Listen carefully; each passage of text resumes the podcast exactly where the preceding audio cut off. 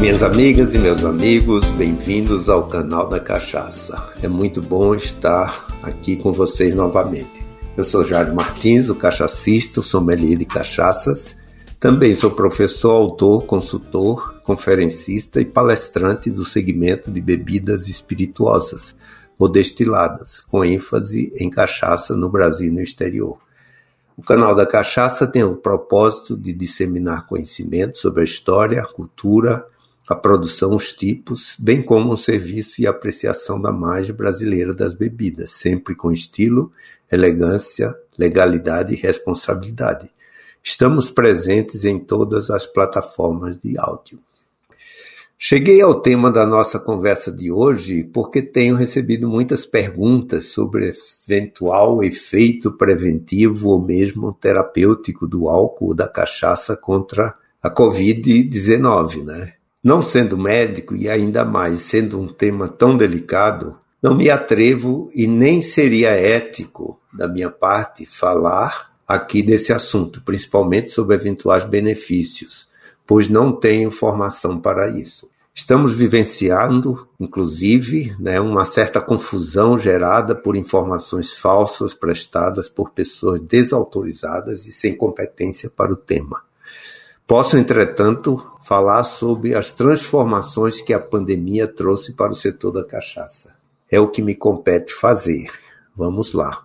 Para discorrer sobre esse tema, eu defini uma agenda com temas é, importantes né, para a cachaça. Falar um pouco do consumo, falar do conhecimento disseminado, um pouco da integração de todo o setor, né, que isso é muito importante, a possível capacitação aí, né, com relação a cursos e eventuais workshops que são apresentados, falar um pouco de degustação, né, o uso da tecnologia no setor e também um tema muito importante que é o tema da sustentabilidade. Né?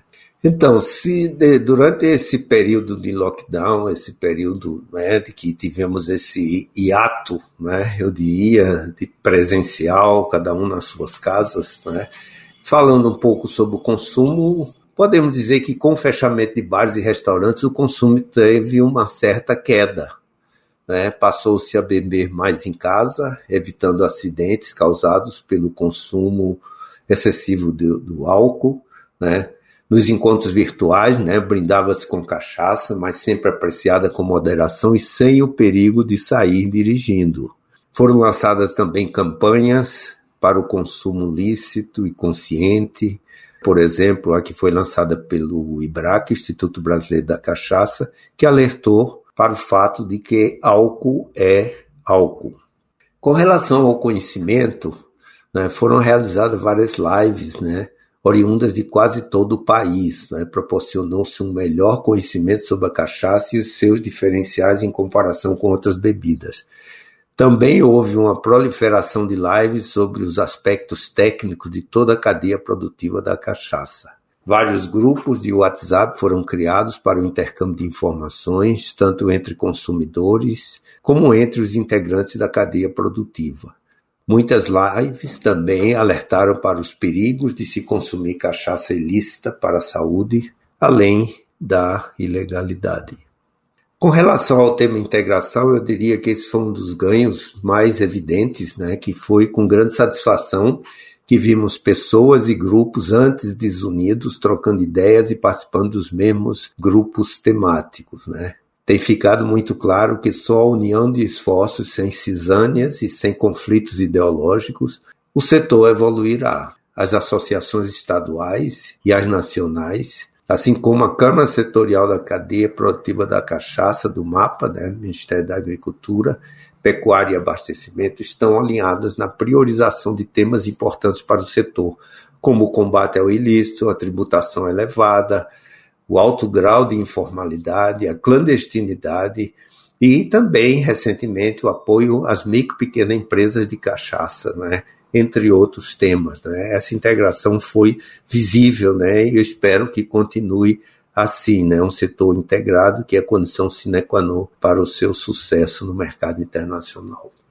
Com relação à capacitação, houve uma proliferação de cursos online de alto nível sobre práticas de plantio da cana, sobre produção, envelhecimento e armazenamento.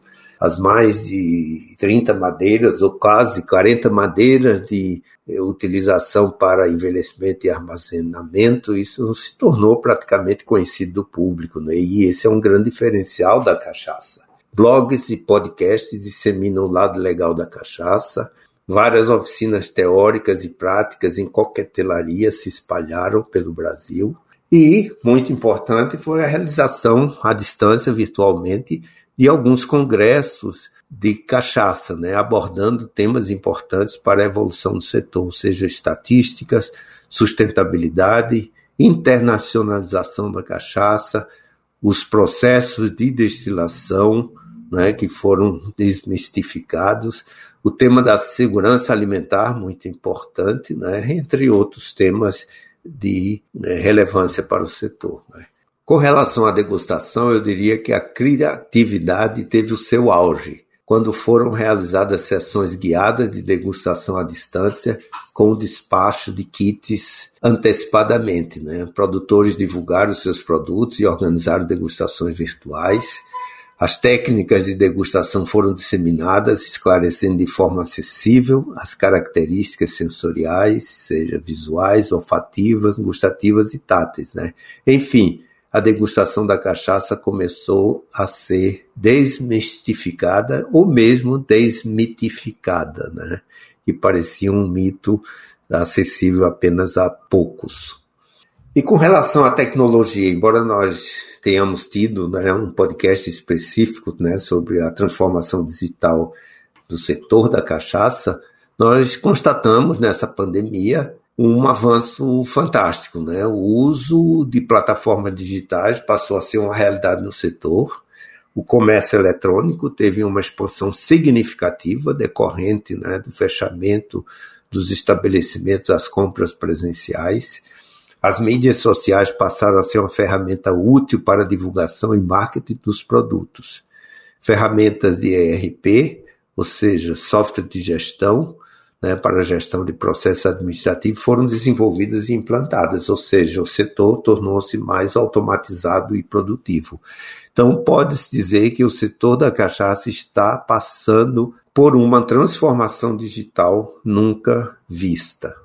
E agora um tema muito importante que tem sido discussão no mundo inteiro, né? tem sido até uma reflexão depois de todo esse sistema, essa situação que nós estamos passando, trazidas pela Covid, né? é o tema da sustentabilidade. Né? Embora o setor já despontasse como um dos mais sustentáveis, as evoluções continuaram. Né? É importante só fixar que quando falamos de sustentabilidade, falamos do tripé econômico, social e ambiental, ou seja, de forma equilibrada. O setor focou no atendimento da Política Nacional de Resíduos Sólidos, organizando reuniões virtuais e definindo ações para o cumprimento da lei.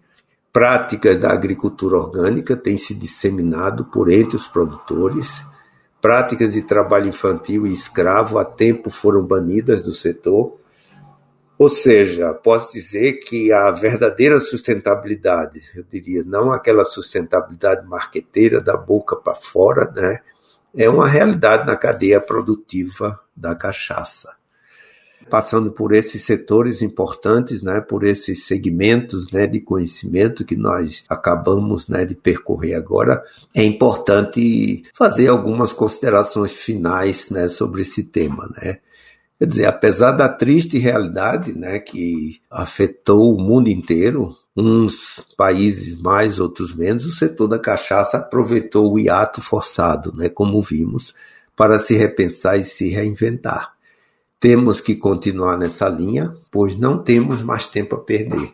Com mais de 500 anos de história, temos que aproveitar as lições aprendidas para inovar, esquecendo as vaidades e os orgulhos de que ficticiamente um produtor é melhor do que o outro. É importante nos conscientizarmos que todos se esforçam e todos têm o seu mérito. Já é tempo de entender isso. A cachaça é do Brasil, não é de uma região ou de outra. A cachaça é uma IG brasileira, uma indicação geográfica do Brasil. Né? Isso é importante entendermos e continuar nesse é, nessa derivada né, de aglutinação de conhecimentos para todos com o único objetivo crescer, fazer o setor crescer. E agora eu queria deixar uma reflexão aqui, não vou fazer mais comentários sobre o tema que eu teria para discorrer, mas eu queria deixar uma reflexão para que vocês pensassem, né? Ou seja, diante de tudo isso que estamos passando, é importante a gente sempre pensar, né, como ser humano, como integrante de um planeta, né, como participante da humanidade, principalmente dos seres vivos, né? Eu queria deixar essa frase e não vou fazer mais comentários. E eu queria deixar claro que o universo é soberano e sempre encontra uma forma de restaurar as coisas para equilibrá-las de acordo com as suas próprias leis. Quando estas são alteradas de forma irresponsável, indiscriminada, inconsequente, mercantilista, vaidosa, egoísta e individualista. É tempo de refletir a nossa forma de ser, ter, fazer estar, viver e conviver. Reinvente o futuro. Assim, nós chegamos ao final desse episódio, que foi dedicado a um dos eventos mais tristes que a humanidade já vivenciou. Compartilhe com os seus amigos e com aqueles do seu ciclo de relacionamento. Esperamos você no próximo episódio para conhecer um pouco mais sobre o mais brasileiro dos prazeres, a nossa cachaça. Canal da Cachaça, uma realização da Nume CA Produções e da Som SA. Até o próximo episódio.